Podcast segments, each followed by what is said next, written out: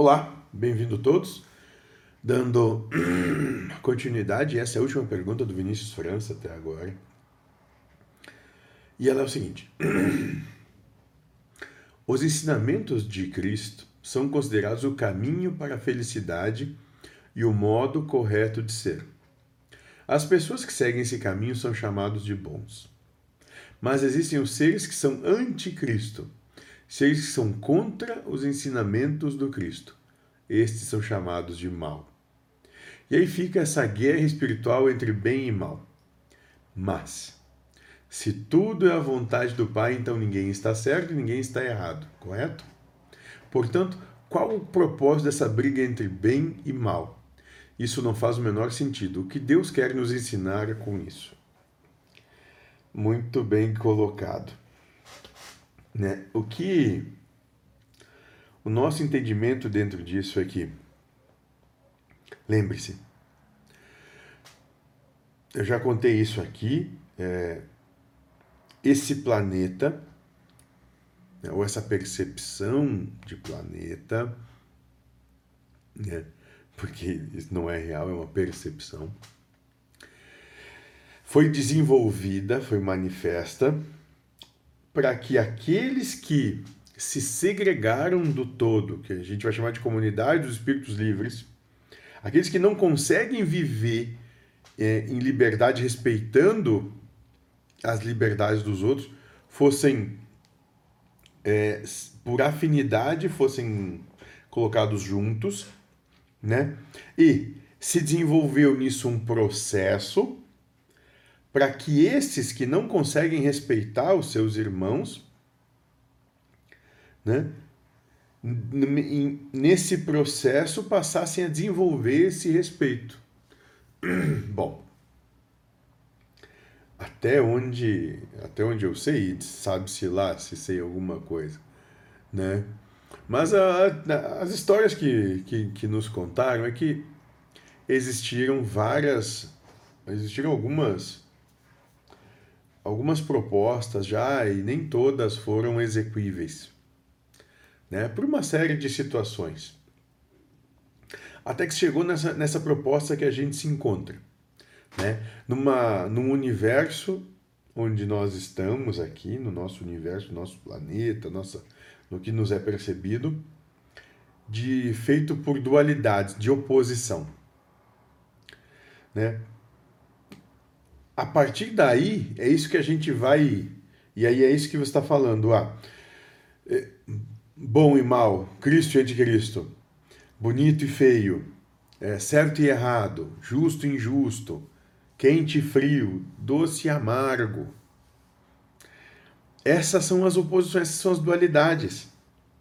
E elas têm de existir dentro dessa proposta, a proposta é perfeita. Por quê? Porque se o espírito percebe que dentro de suas características que o segregam do todo, uma delas é acreditar que está sempre certo e que a maneira dele ou a maneira como ele se manifesta é a certa e a dos outros é errada, ele precisa ser exposto a uma situação onde ele recebe uma carga de conhecimento, supõe, ele precisa ser, vamos, vamos pegar no seu exemplo, ele precisa ser exposto, ele encarna numa família, uma família que é extremamente religiosa, extremamente que, que segue os preceitos de uma religião. Vamos colocar aqui a religião como exemplo apenas. A religião católica, que é o nosso caso aqui do, do país onde nós estamos, que é o Brasil predominantemente católico, entre aspas, mas vamos lá. Então recebe toda uma, uma vasta carga né, dessa, desse, desse certo, dessa concepção. Né? Isso até os seus há 20 anos, vou ficar 20 anos. O que, que vai acontecer a partir daí? Bom, ele já foi, já foi feito o download né, do software que diz que isso é assim. Agora ele vai para o mundo, esse ser né? E nesse ser ele tem várias experiências, começando de maneira sutil e vai e vão se tornando cada vez mais abruptas, mais intensas, né, de contato com outros que manifestam diferença. Que, que começam a dizer, não sei se é esse o caminho mesmo, não sei se é outro, e vão, vão chegar ao ponto de ter contato com aqueles que diziam, esse não é o caminho, o meu caminho é que é o certo. Vamos dizer, por exemplo, suponha, isso é um exemplo interessante. Então, esse que tem toda essa vivência acaba, acaba se casando com uma outra pessoa, e essa outra pessoa, por exemplo, é. Ela tem uma religiosidade das, das matrizes africanas, né? ou seja, candomblessista, umbandista, de, sei lá, Jeje, Keto, Nagô, ou do. ou do. ou das. ou, ou das dos enraizamentos do Nordeste, né, ou de Saquimbanda. E, a pessoa, e, esse e esse ser, esse primeiro, né, que tem o seu, no seu, no, a sua crença católica muito enraizada, muito certa, acaba se enamorando e se apaixonando por um outro que tem na sua, na sua crença enraizada muito certa essas as religiões de descendência africana e acabam tendo um relacionamento.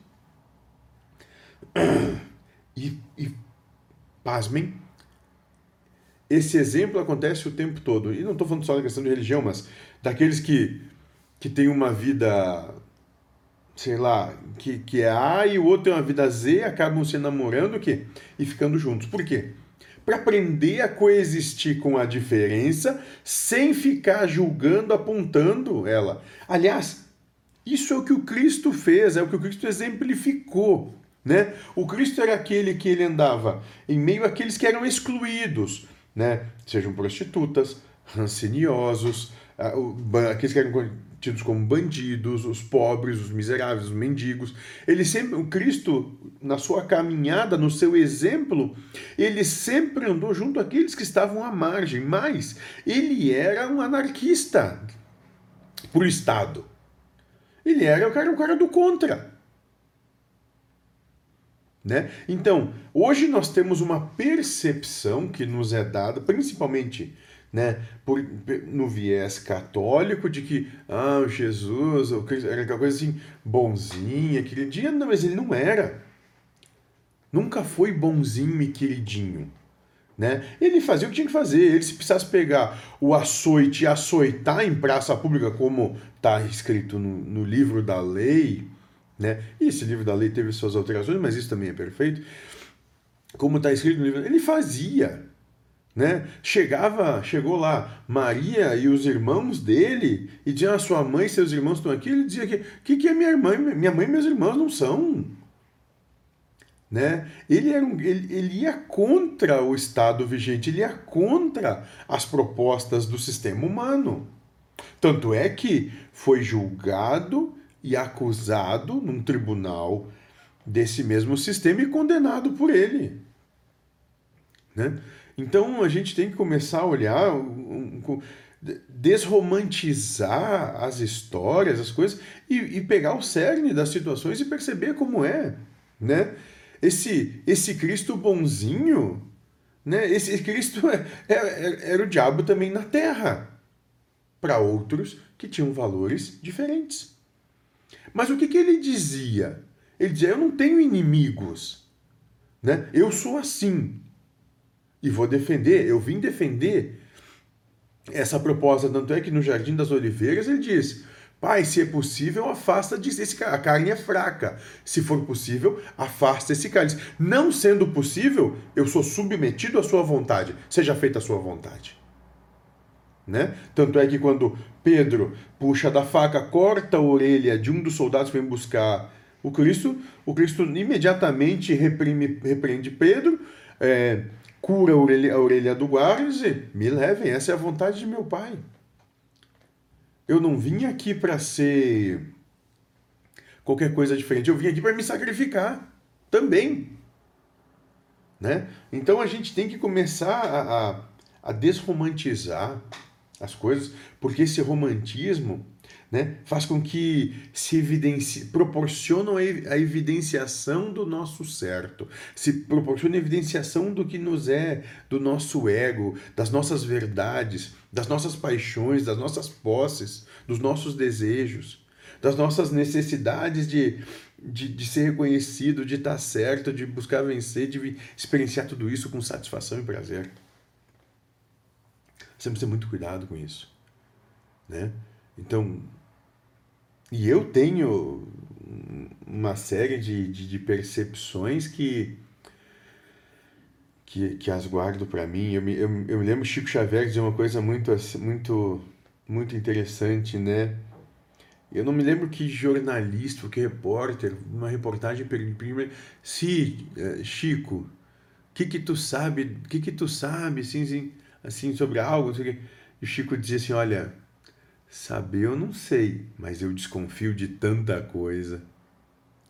E eu comungo dessa, dessa percepção do Chico, né, do Chico Xavier.